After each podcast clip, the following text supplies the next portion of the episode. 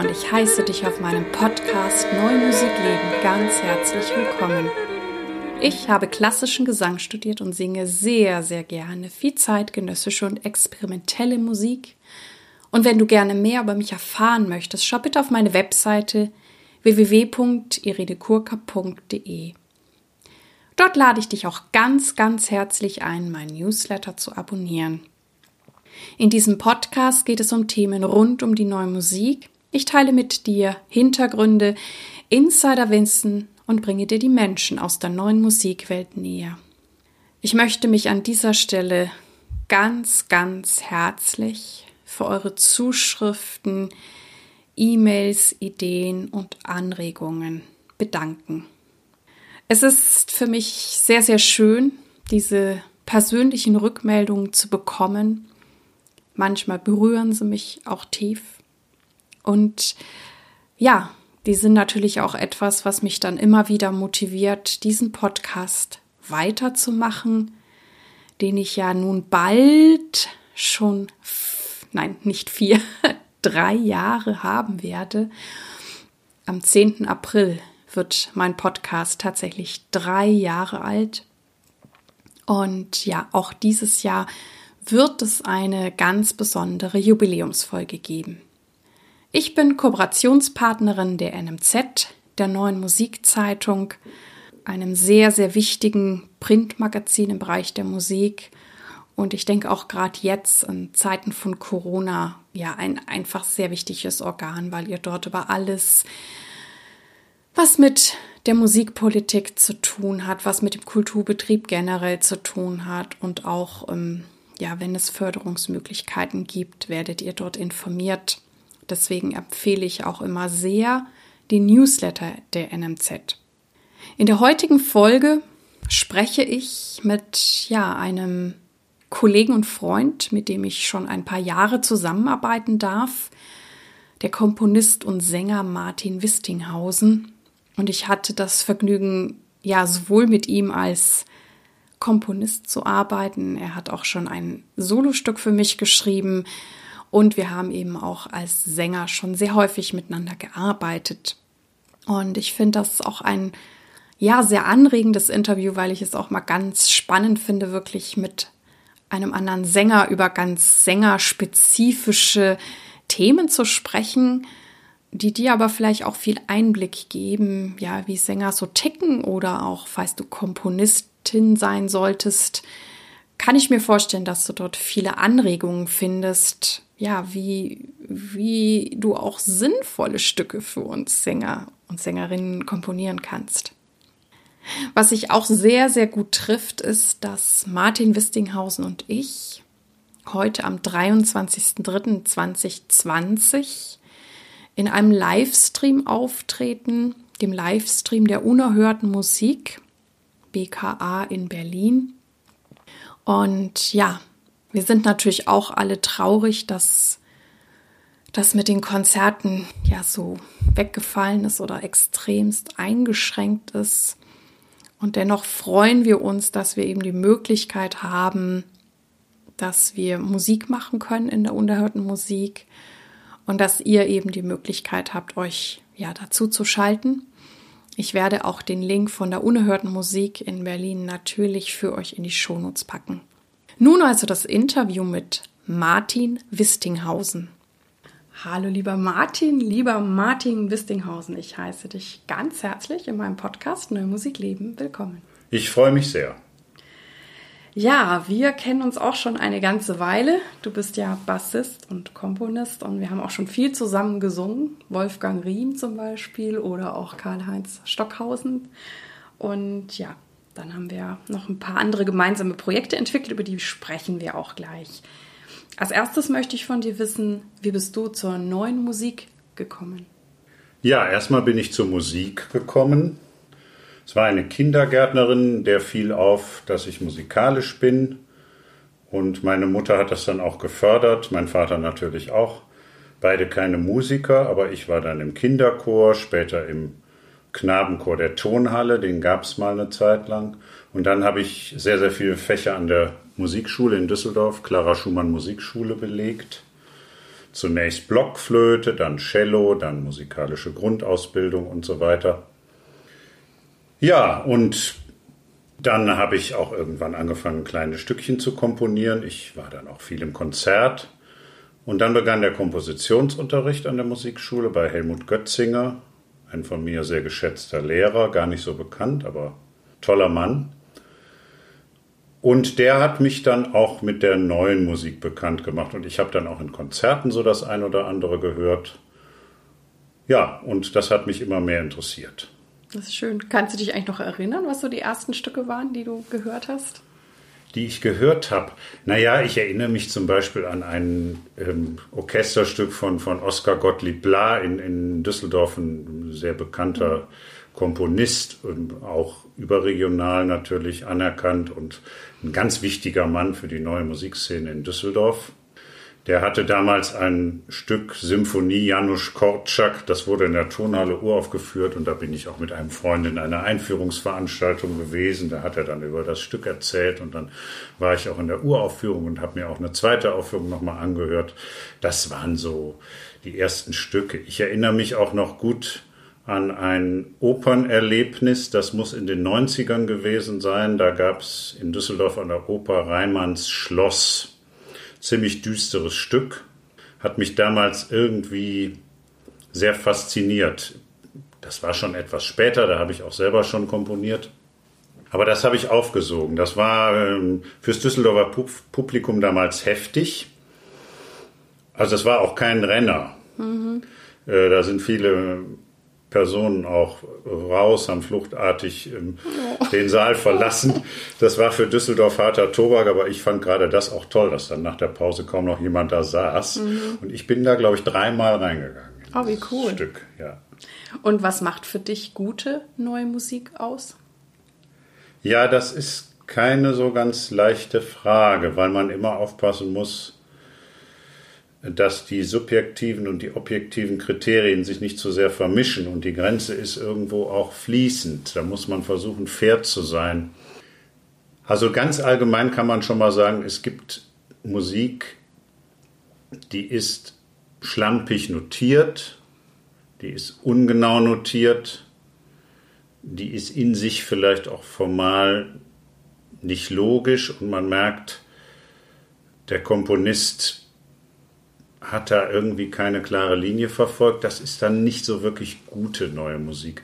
Ich finde immer wirklich toll, wenn man merkt, das ist jetzt natürlich vor allem aus der Sicht des Interpreten gesprochen, der Komponist oder die Komponistin natürlich hat sich da wirklich etwas bei gedacht, hat eine klare Vorstellung von dem Stück, weiß auch, wie es zu klingen hat, und kann auch die Fragen, die man an das Stück hat, beantworten. Das ist dann gute neue Musik, jenseits von irgendwelchen ästhetischen Kriterien.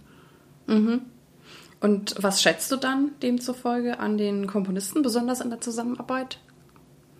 Ja, ich bin ja selber auch Komponist und ich sage immer, ich bin singender Komponist und komponierender Sänger. Ich finde es immer toll, wenn ein Komponist sich auch irgendwie in die Lage des Interpreten ein bisschen hineinversetzen kann aber ich finde, finde auch toll, wenn man jenseits von dem, was in den Noten steht, was möglichst genau sein sollte. Das ist für mich absolut ein Qualitätskriterium, diese Genauigkeit. Ein Komponist auch noch eine Idee vermitteln kann von dem Stück, von der Stimmung, von der Struktur des Stückes. So in diese Richtung. Mhm. Ich weiß nicht, ob du verstehst, was ich, was ich damit meine, aber auch so ein Ausdrucksgehalt, der vielleicht dahinter stehen soll, mhm. wenn ich das singe. Gerade mit Stimme ist das, glaube ich, ganz entscheidend. Ja. Und wenn du in deine andere Rolle gehst, also du bist der Komponist, was schätzt du besonders an den Interpreten, mit denen du zusammenarbeitest?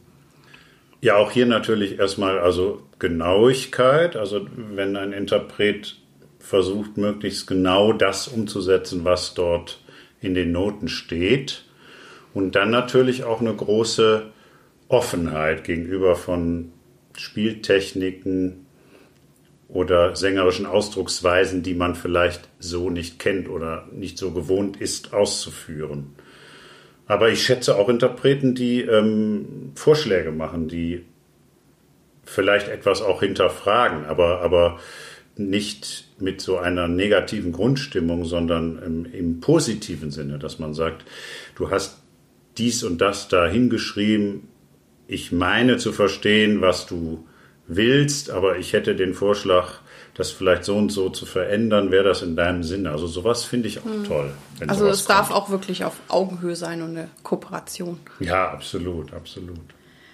Ja, du komponierst eben auch für Stimme. Wir haben ja schon erfahren, dass du die tiefe Stimme hast, die Bassstimme. Und glaubst du, dass du deswegen anders für Stimme komponierst als andere Komponisten, weil du eben auch selber Sänger bist? Ich denke schon, aber es ist schwer, das wirklich so genau zu definieren.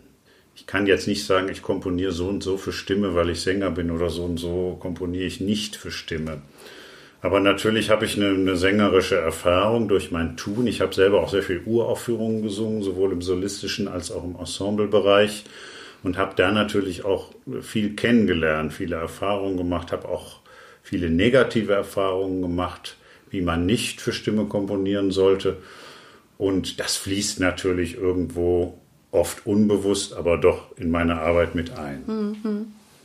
Und wie, wie sollten dann Stücke für Stimme äh, beschaffen sein, dass du meinst, dass du sie gerne singst oder dass sie angenehm für Sänger zu singen sind? Ja, angenehm ist vielleicht gar nicht der, der richtige Ausdruck. Es darf schon auch den Sänger fordern, das denke ich schon. Aber ein Wissen wie das Instrument Stimme funktioniert, das erwarte ich eigentlich schon von einem Komponisten. Und da hapert es manchmal. Mhm. Was, was würdest du denn den Komponisten und Komponistinnen gern sagen, was am meisten missachtet wird oder wo die größten Fehler passieren können? Ja, also ich weiß nicht, das kennst du wahrscheinlich auch, wenn du vielleicht mit Komponisten zusammenarbeitest. Manchmal kommt dann diese Frage nach dem Stimmumfang. Das ist eine sehr berechtigte und wichtige Frage, aber man sollte sich dann schon im Klaren sein, dass wenn man wirklich die extremen Lagen mit angeht, also angibt, also wo kann ich wirklich ähm, in der Tiefe noch singen und wie hoch geht die Stimme wirklich, dass es sich dabei auch oft um absolute Extremlagen handelt. Und dessen muss sich dann auch ein Komponist bewusst sein. Und ich habe manchmal das Gefühl, nicht immer, aber manchmal, dass das nicht so ganz klar ist. Also dass es zum Beispiel schwierig ist, in, in tiefer Lage irgendwie ständig schnelle Sechzehntel zu komponieren, ohne dass das Ganze schwammig wird und man die Tonhöhen nicht mehr genau wahrnehmen kann. Mhm. Dass es schwierig ist, in extrem hoher Lage ständig irgendwelche Töne auszuhalten, dass die Stimme dann müde wird. Mhm. Also der Begriff der Tessitur oder Tessitura, der ist da ganz wichtig und sehr bedeutend, finde ich. Also der Bereich, wo sich die Stimme am wohlsten fühlt, wo die Stimme am flexibelsten ist. Das ist ja ein sehr alter Begriff. Und ich habe manchmal das Gefühl, manche kennen den eigentlich mhm. gar nicht. Ich hatte den kürzlich auch in einer Kompositionsklasse nochmal erwähnt, ja. weil die den auch nicht kannten oder ein, ich weiß gar nicht, was sie mir geantwortet haben, ein, ein falsches Verständnis von dem Wort hatten. Und ich sage halt auch, das ist, wo sich jemand wohlfühlt, weil es gibt ja auch zum Beispiel Mezzi-Soprani, die auch mal ruhig ein H oder vielleicht sogar ein C rausschmettern können. Aber natürlich wollen sie jetzt nicht fünf hohe Cs in einem Stück haben. Das überlassen sie lieber den Sopranen. Und ich gucke ja auch immer, wo liegt das Stück? Ne? Also ist das mhm. meine Schokoladenlage oder sage ich, ja, kann ich singen, aber klinge ich nicht so gut oder gucke dann auch auf den Gesamtkontext. Also ich habe auch schon Stimmen, äh, Stücke in so die sehr mittellagig für mich waren, gesungen oder eher untere Mittellage. Aber wenn es zum Charakter des Stückes passt, habe ich es manchmal trotzdem gemacht. Auch wenn ich Kolleginnen kenne, die dann die solche Stücke ablehnen, weil sie sagen, ja, ich kann ja gar nicht zeigen, dass ich ein Sopran bin. Ich kann ja auch noch tolle hohe Töne singen. Und da bin ich oft eher, wenn ich aber merke, es dient dem Stück, dann mache ich es trotzdem sehr, sehr gern. Also da kann man, glaube ich, noch, noch, noch ganz, ganz ähm, viel sagen. Und ähm, ja, also es ist der, auch immer auch so individuell natürlich. Was, ja. was mir leicht fällt, kann der Kollegin schwer fallen und, und direkt gegensätzlich. Ne? Ich meine, auch der Umgang mit, mit Spitzentönen, da kann man auch sehr viel von alten Meistern lernen. Also wenn man sich zum Beispiel mal so Opernpartien von Verdi anguckt, wie er dann irgendwelche Spitzentöne ansteuert, das ist meistens liegt das gut in der Stimme. Und das ist eben dann wirklich ein Ton, auf dem das zusteuert und auch mit den richtigen Linien, sodass es dann auch gut zu singen ist. Mhm. Und es hält sich halt nicht permanent in dieser Lage auf. Und das mhm. macht dann auch noch dramaturgisch eine Wirkung aus, zusätzlich zu, äh, zu der Tatsache, dass es gut zu singen ist. Mhm, mh. Also ich gebe auch immer die, den Tipp, auch nach der Tessitura zu fragen, wenn man weiß, für welchen Sänger man schreibt, ist das sehr interessant. Oder auch, wo man, wo man vielleicht auch die meisten dynamischen Möglichkeiten hat. Ähm, na, es ist ja oft so, dass man in den Extremen, also wenn ich jetzt in der tiefen Lage bin, dann kann ich da jetzt auch nicht übermäßig laut, aber vielleicht auch nicht übermäßig leise und so.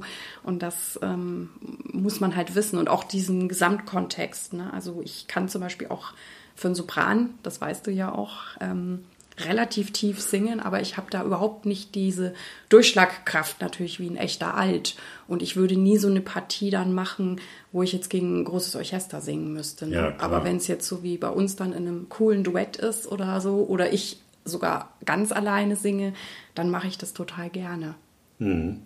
Wie, wie, wie, was denkst du, was muss man da noch so beachten, so mit Balance oder dann den Umgang mit Stimme und, und Instrumenten? Hast du da noch ein paar Hinweise?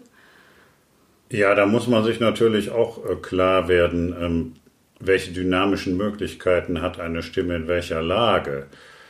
Also da habe ich auch vieles erlebt, beispielsweise irgendwelche Chorpartien, wo die tiefen Bässe die ganze Zeit nur ein tiefes E singen und dann ist relativ viel Blech dabei und dann wunderte man sich, dass die Bässe nicht mhm. zu hören waren. Das sind aber im Grunde Anfängerfehler. Also Balance ist immer, immer schwierig und stellt einen immer vor eine Herausforderung. Ich habe jetzt beispielsweise gerade ein Stück komponiert oder bin zum Teil noch dabei, wo ich für Chor und historische Instrumente komponiere.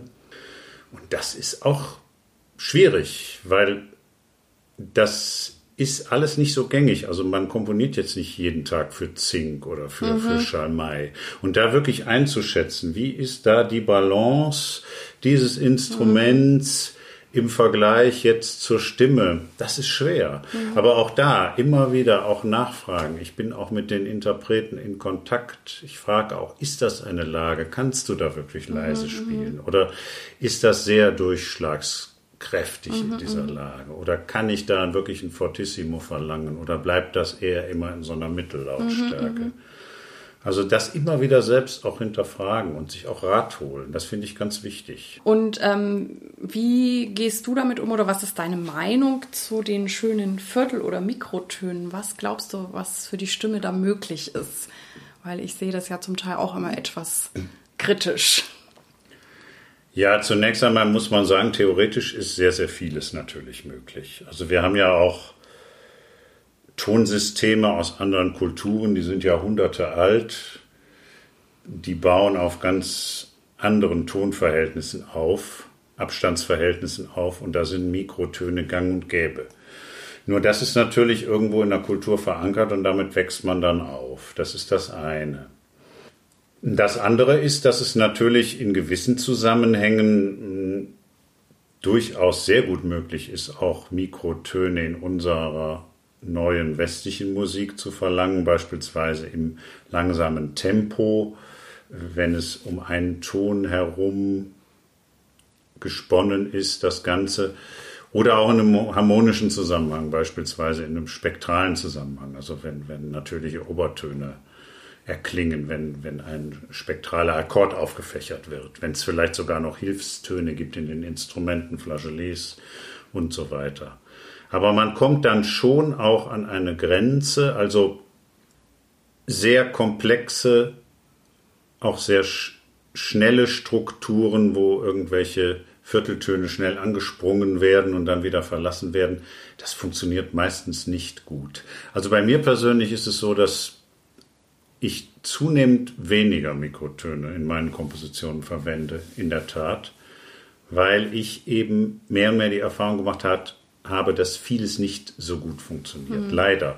Ähm, aber ich habe das auch selber als Sänger erlebt. Also wir haben mal mit mehreren Männern zum Beispiel ein, ein Stück geprobt tagelang, ich nenne jetzt nicht den Namen mhm. des Komponisten, ähm, wo wir tagelang mit verstimmten Klavieren Keyboards hantiert haben, die kompliziertesten Vierteltöne eingeübt haben. Das, manches hat dann funktioniert und in der Aufführung hat eigentlich das meiste nicht funktioniert. Und da ist der Aufwand dann so mhm. immens und das Ergebnis ist wirklich dann auch nicht befriedigend. Mhm.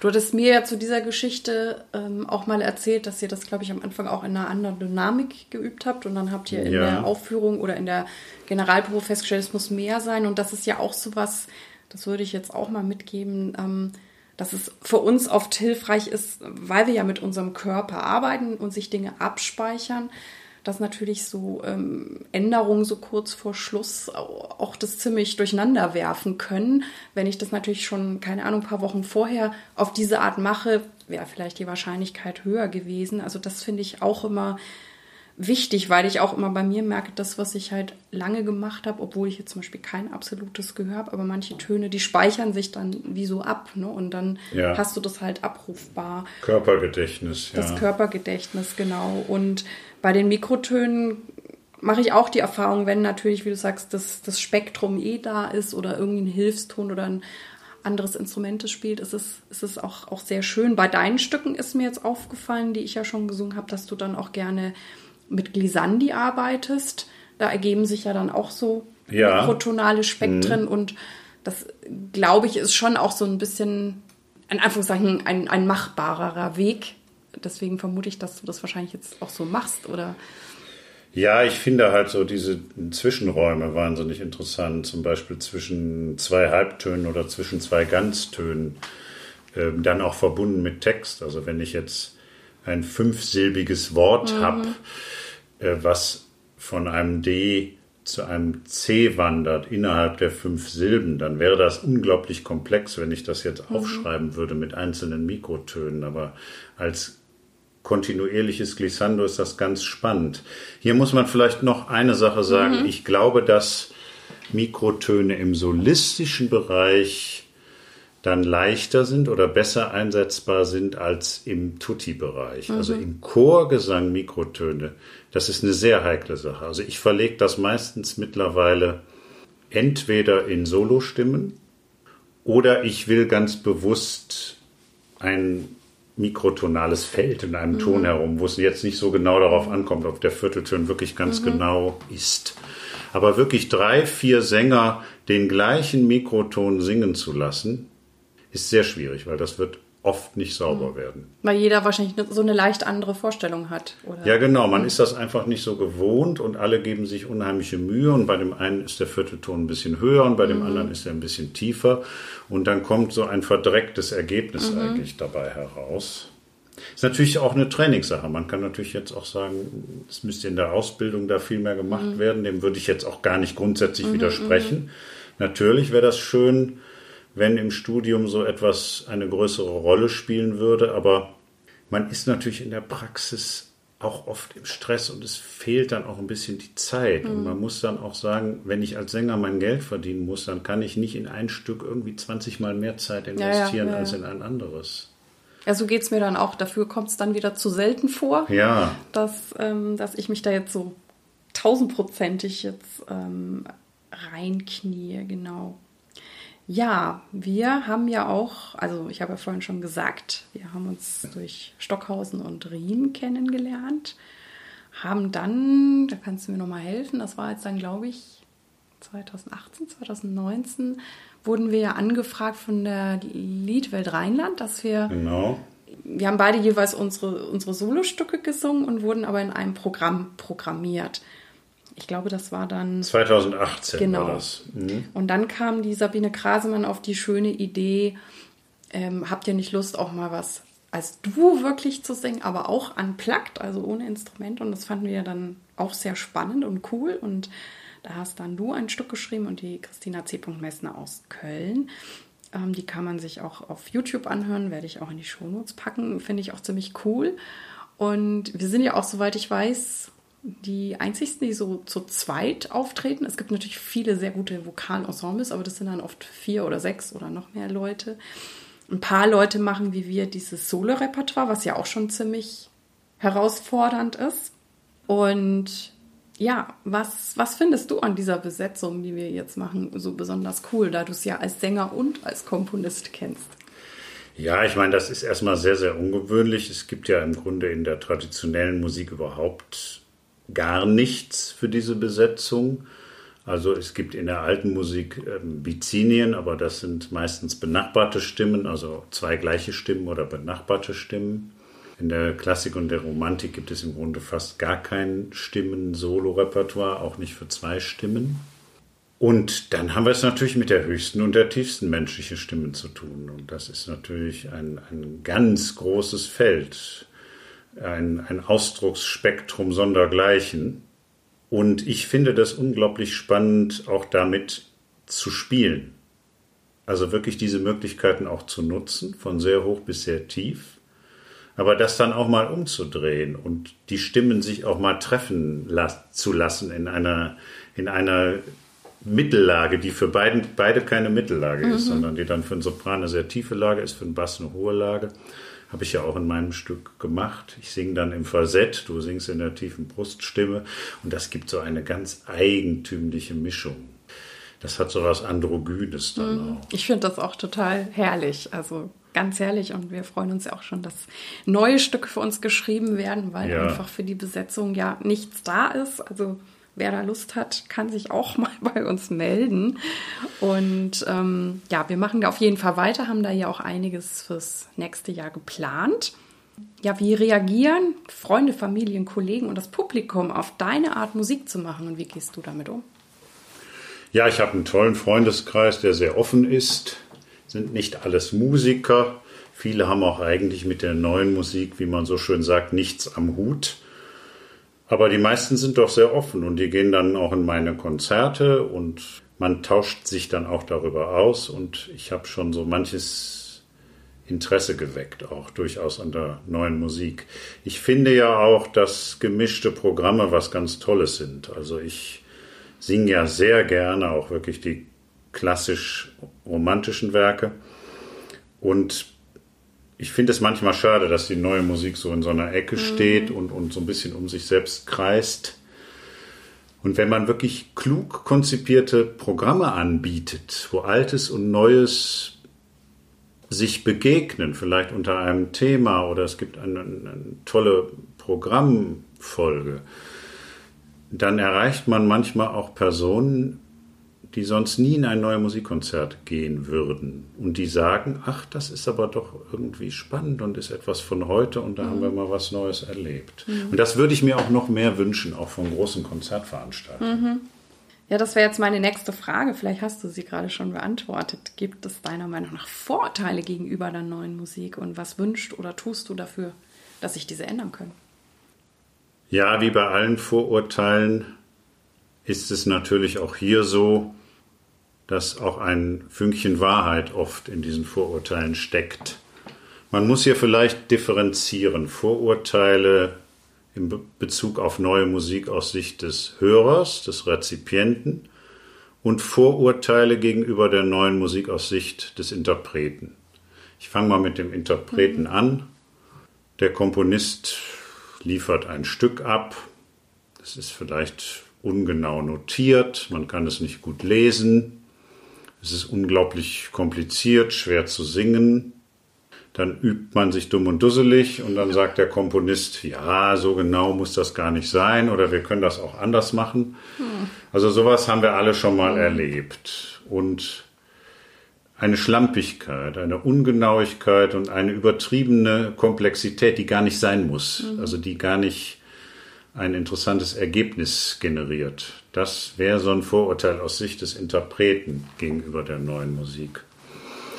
Aus Sicht des Rezipienten, des Hörers, neue Musik ist sehr unsinnlich, Kakophonie, neue Musik ist oft sehr langatmig, überkomplex, abstrakt. Und das gibt es sicherlich auch.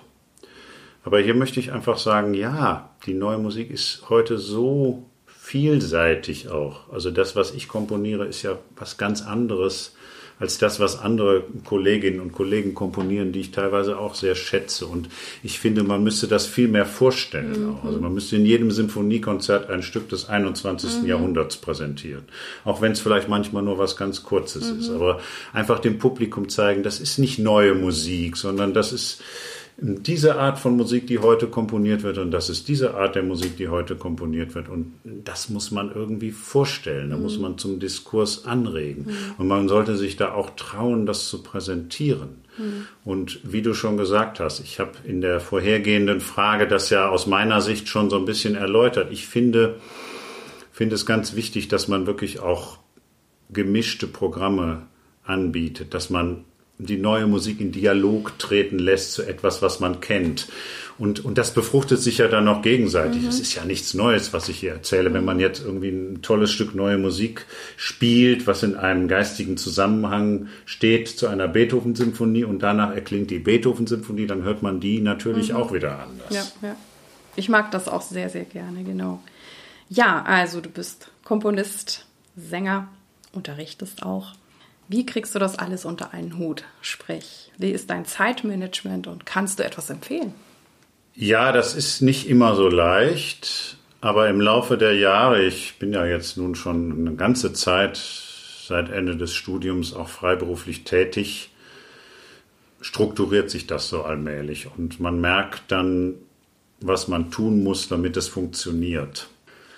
Also ich habe keinen wirklich ganz festen Tagesablauf, weil es hängt auch immer davon ab, woran ich gerade arbeite. Ob ich jetzt in einem sängerischen Projekt irgendwo außerhalb von zu Hause bin, wo es feste Probenzeiten gibt, ob ich selber vor mich hin übe für meine nächsten Soloabende, ob ich gerade ein größeres Stück komponiere oder nicht. Das spielt ja alles eine Rolle mhm. und dadurch strukturiert sich das immer unterschiedlich.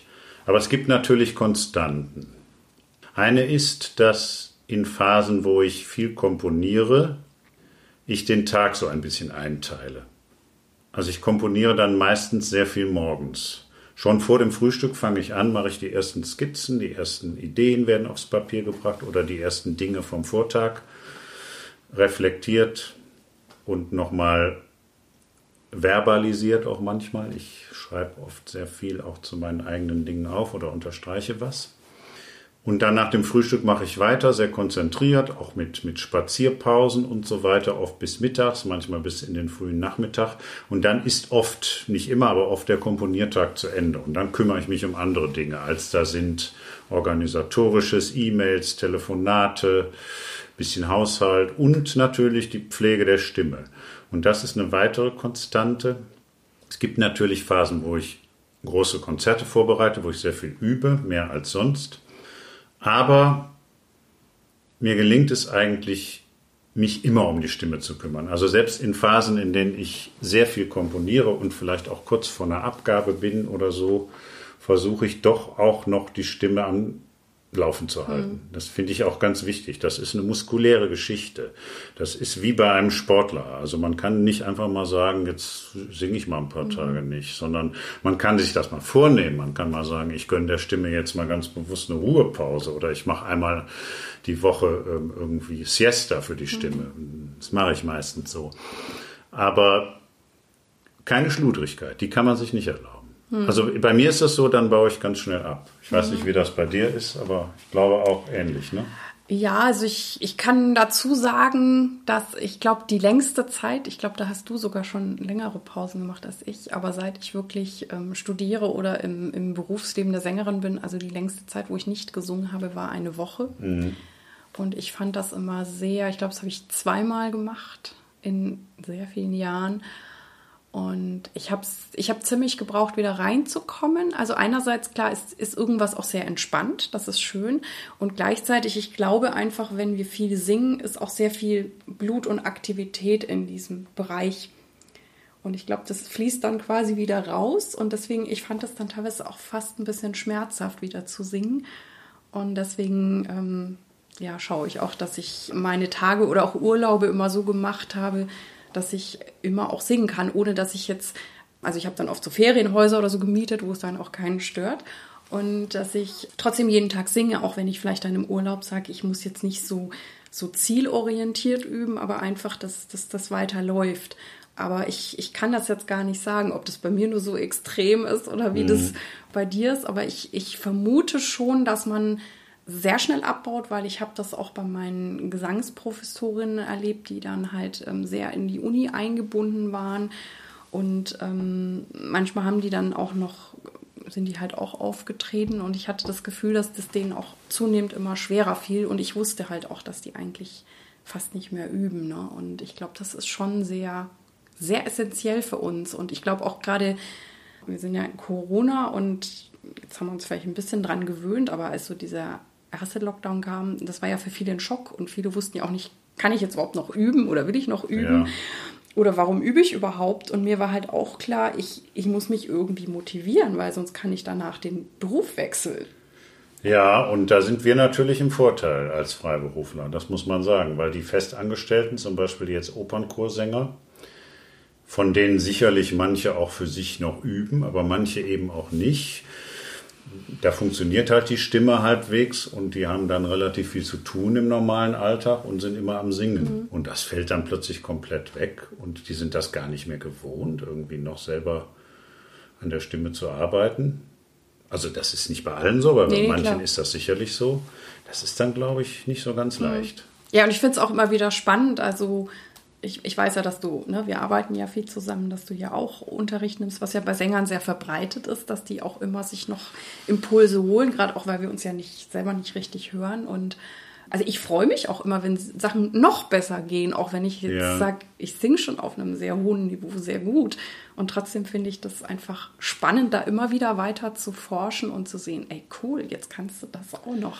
Ja, und der Körper verändert sich ja auch mit dem Alter bei jedem ein bisschen und die Stimme damit mit. Und dann hat man wieder neue sängerische Aufgaben, mit denen man dann umgehen muss. Oder man hat ein Stück plötzlich ähm, vor der Nase, was man vor zehn Jahren mal gesungen hat. Und jetzt funktioniert die Stimme irgendwie ein bisschen anders. Da muss man da wieder auf eine andere Art und Weise technisch ran. Also mir geht das zumindest manchmal mhm. so. Und da ist es manchmal schon ganz gut, wenn man sich da ein bisschen Rat holt. Ja, das ist ja. wie so ein Coaching.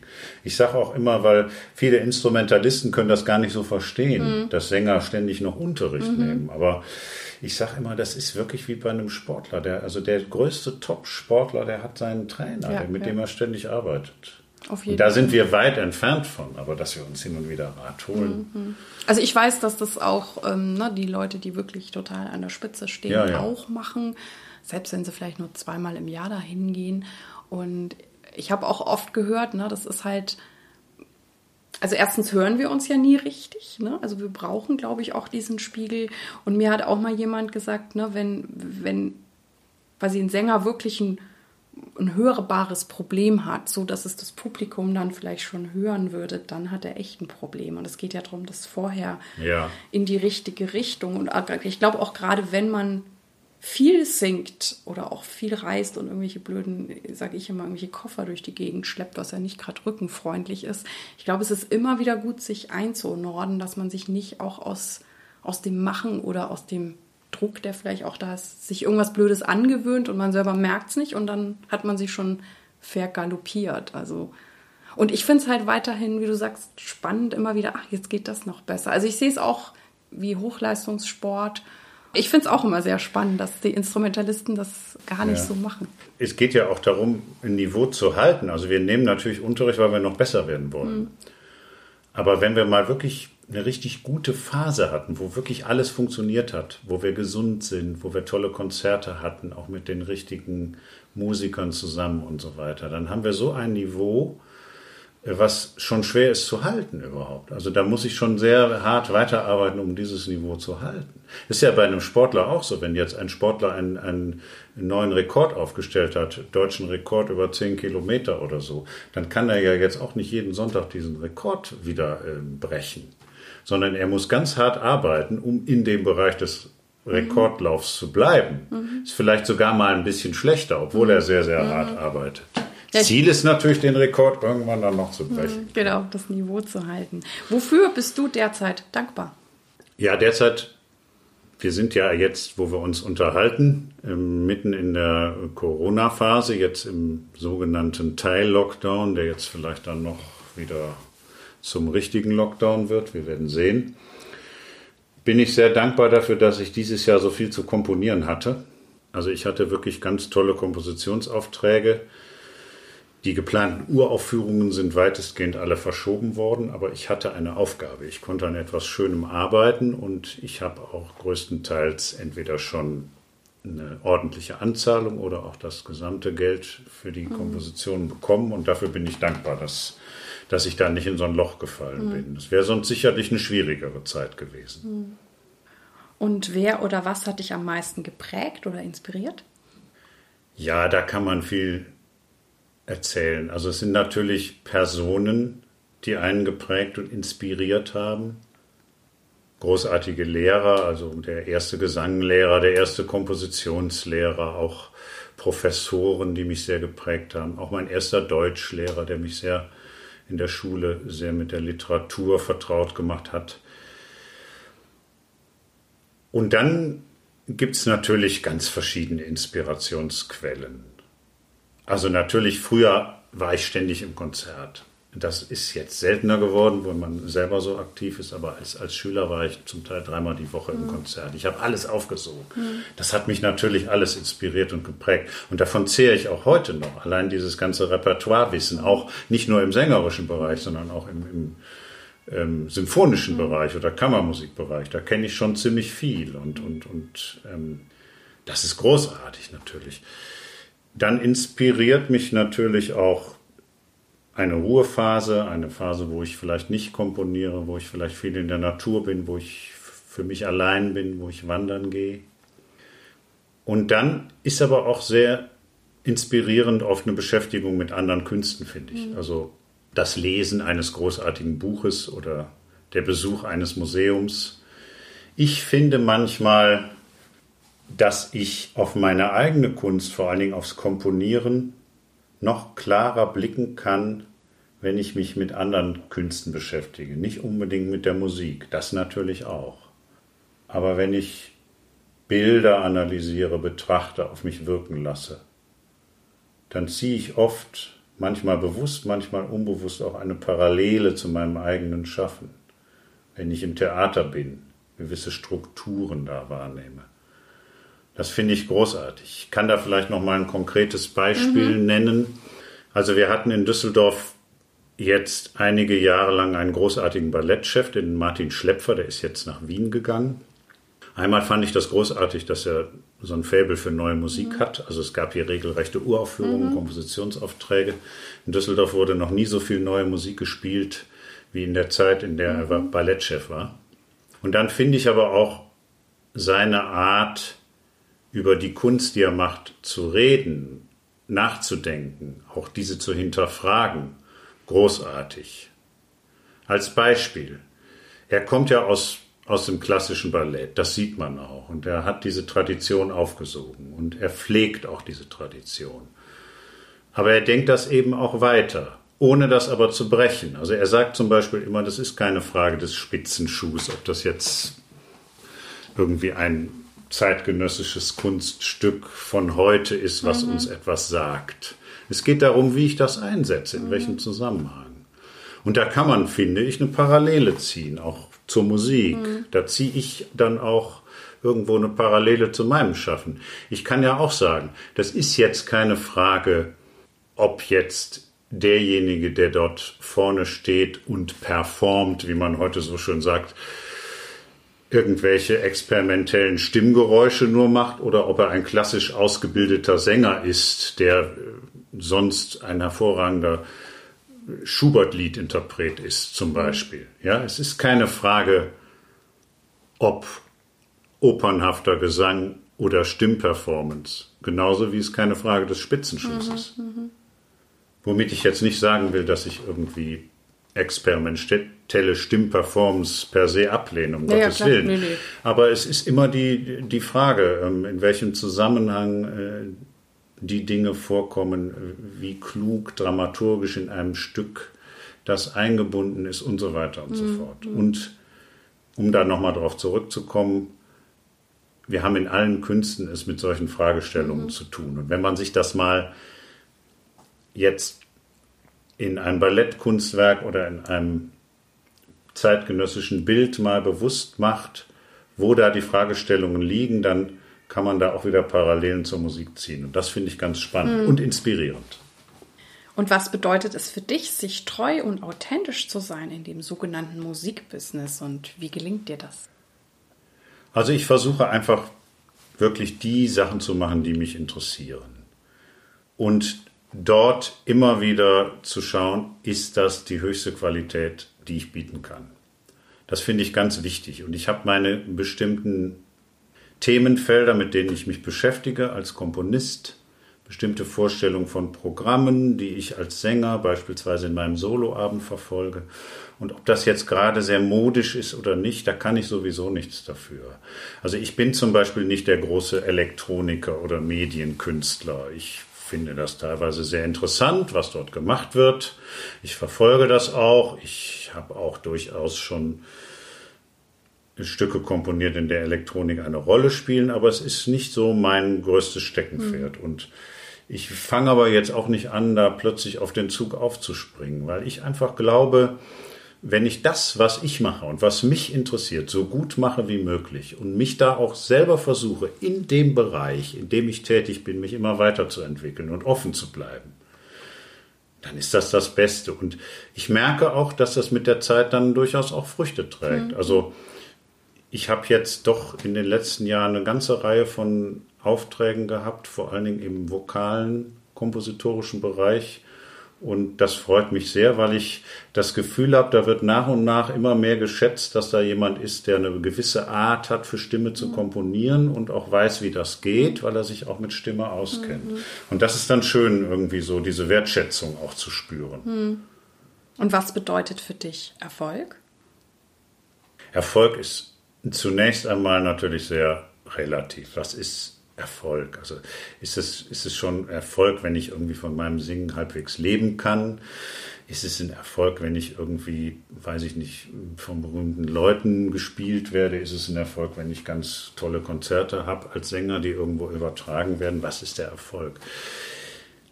Ich habe beobachtet, dass es sehr viele Musikerinnen und Musiker gibt, die sehr, sehr erfolgreich sind und trotzdem sehr unzufrieden wirken. Und das hat mir dann doch zu denken gegeben. Es ist ja so, ich kann immer mehr wollen, es geht immer noch mehr. Also wenn ich jetzt der im Moment erfolgreichste Bassist im Wagnerfach wäre, was ich nicht bin, Gibt es dann vielleicht noch einen Kritiker, der schreibt, ja, der ist ganz toll, aber der Herr XY vor 30 Jahren, der hat das irgendwie noch toller gemacht. Und dann kann ich mich darüber ärgern mhm. und unzufrieden sein. So, ich kann aber auch sagen, ich bin ein, ein, ein Sänger, ich habe ein solides Handwerk gelernt, ich bin jetzt nicht der Überflieger und ich gehe in einen Opernchor und da bin ich sehr glücklich. Ich mache einen Beruf, der mir Freude macht und ich kann von meinem Singen leben und da kann ich sehr zufrieden sein. So, und dann ist der eine ist tausendmal erfolgreicher, wenn man das jetzt so misst, mhm. als der andere, aber der andere ist viel glücklicher. Mhm. Was ich damit sagen will, ich bin sehr ehrgeizig, ich wäre immer gerne noch erfolgreicher, ich arbeite auch ständig an mir, um vielleicht auch noch mehr zu erreichen. Aber ich versuche mir immer mal Augen, vor Augen zu führen, wie wichtig es ist, doch auch hin und wieder sich ein bisschen Zufriedenheit zu gönnen. Mhm. Also auch dankbar zu sein. Du hast vorhin von, mhm. von Dankbarkeit auch gesprochen oder mich gefragt, wofür ich ge gerade dankbar bin. Ja, sich dann auch mal zu sagen, das ist doch großartig, dass ich mit so tollen Musikern zusammenarbeiten kann. Das ist doch toll, dass ich so tolle Aufträge habe. Auch wenn ich immer noch nicht den großen Opernauftrag habe oder was auch mhm, immer. Mhm, ja, oder, mhm. oder irgendwie die alte Musik, die ich so gerne singe, immer noch nicht mit den absoluten Top-Ensembles zusammen singe. Aber da kann ich ja weiter dran arbeiten. Das mhm. kommt ja dann vielleicht irgendwann noch. Aber sich auch mal irgendwie Zufriedenheit zu gönnen, ich glaube, das ist ganz wichtig. Mhm. Das glaube ich auch, ja. Und gibt es etwas, was dich antreibt oder hast du eine Vision? Ja, wer Visionen hat, sollte zum Arzt gehen, hat, glaube ich, irgendein Politiker mal gesagt. ähm, ja, das ist so ein großes Wort, aber natürlich gibt es vieles, was mich antreibt. Also ich versuche natürlich irgendwie kompositorisch immer wieder Neues zu entwickeln, neue Klänge, neue Strukturen, mich selbst auch zu überraschen, nicht immer das Gleiche zu bearbeiten. Und das treibt mich natürlich schon an, da immer wieder neue Welten auch sich selber zu erschließen. Und sängerisch treibt mich auch so eine, ein bisschen so eine Suche nach einer technischen Perfektion mhm. an, das muss ich sagen. Ich glaube, da bin ich relativ weit von entfernt, aber wahrscheinlich wie die meisten. Also ich glaube, das ist irgendwie fast so eine Utopie, die man mhm. gar nicht erreichen kann. Aber da möglichst nah ranzukommen mhm, mhm und da mhm. immer wieder sich dran festzubeißen und sich nicht zufrieden zu geben, das treibt mich an, glaube ich. Mhm. Jetzt sind wir bei der letzten Frage angekommen. Welchen Tipp möchtest du jungen Künstlern geben? Ja, ich glaube, das ist also auch ganz, ganz schwierig zu sagen. Also zunächst mal ist es wichtig, die jungen Künstler zu bestärken. Also wenn jemand jetzt wirklich zum Beispiel Musiker werden will, Musik studieren will, wirklich das will, dann soll er es auch machen. Ich würde jetzt heute, wenn mich jemand fragt, ja, soll ich es machen oder soll ich es nicht machen, würde ich mir sehr gut überlegen, ob ich demjenigen dazu rate, weil es ist nicht leicht. Mhm. Es ist kein leichter Beruf. Ich meine, gerade jetzt in Corona-Zeiten, ich glaube, da überlegen sich das viele dreimal, ob sie es machen. Aber wenn ich mich dafür entschieden habe, dann sollte ich wirklich mit sehr, sehr viel Ehrgeiz, aber nicht mit Verbissenheit diesen Weg verfolgen. Ich glaube, das ist ganz wichtig. Ich glaube, ich war auch manchmal im Studium dann vielleicht fast zu mhm. verbissen und habe dann nicht auch mal loslassen mhm. können. Das lag zum Teil vielleicht auch an meinen Lehrern. Das finde ich wichtig. Also Ehrgeiz, Disziplin, aber nicht Verbissenheit. Und sich die Fähigkeit bewahren, sich immer wieder auch Rat zu holen. Egal wie weit man es gebracht hat. Immer wieder gibt es auch Personen, die einem weiterhelfen mhm. können. Und diesen Rat auch zu suchen. Ich suche den ständig. Ich nehme immer mal wieder Gesangunterricht. Wenn ich ein Stück komponiere, dann bin ich mit den Interpreten im Austausch, wenn ich da Fragen habe. Ich hole mir Rat wenn ich mit ausländischen Texten arbeite, weil ich diese Sprachen nicht beherrsche und, und, und. Ich lese irgendwie ein interessantes Buch, wo ich wieder auf was Neues gestoßen bin. Ständige Neugierde, das ist ganz wichtig, glaube ich. Ja, vielen, vielen Dank für dieses großartige Gespräch, lieber Martin. Und ja, ich drücke dir die Daumen für alles und ja, wir bleiben ja in Kontakt. Ich freue mich auf alles, was wir gemeinsam noch machen demnächst. Dies war also das Interview mit Martin Wistinghausen. Ich hoffe, dass du viel für dich mitnehmen konntest und dass dich dieses Interview inspiriert hast. Und ich freue mich auch sehr, wenn du dir Zeit nehmen kannst und Lust hast, mir auch ein, ein Feedback zu schreiben oder deine Ideen und Anregungen oder wenn du Themenwünsche hast, schreibe mir sehr, sehr, sehr gerne. Danke dir, dass du heute bei mir eingeschaltet hast dass du dir die Zeit genommen hast und ich hoffe natürlich, dass es dir auch gefallen hat und dich inspiriert hast.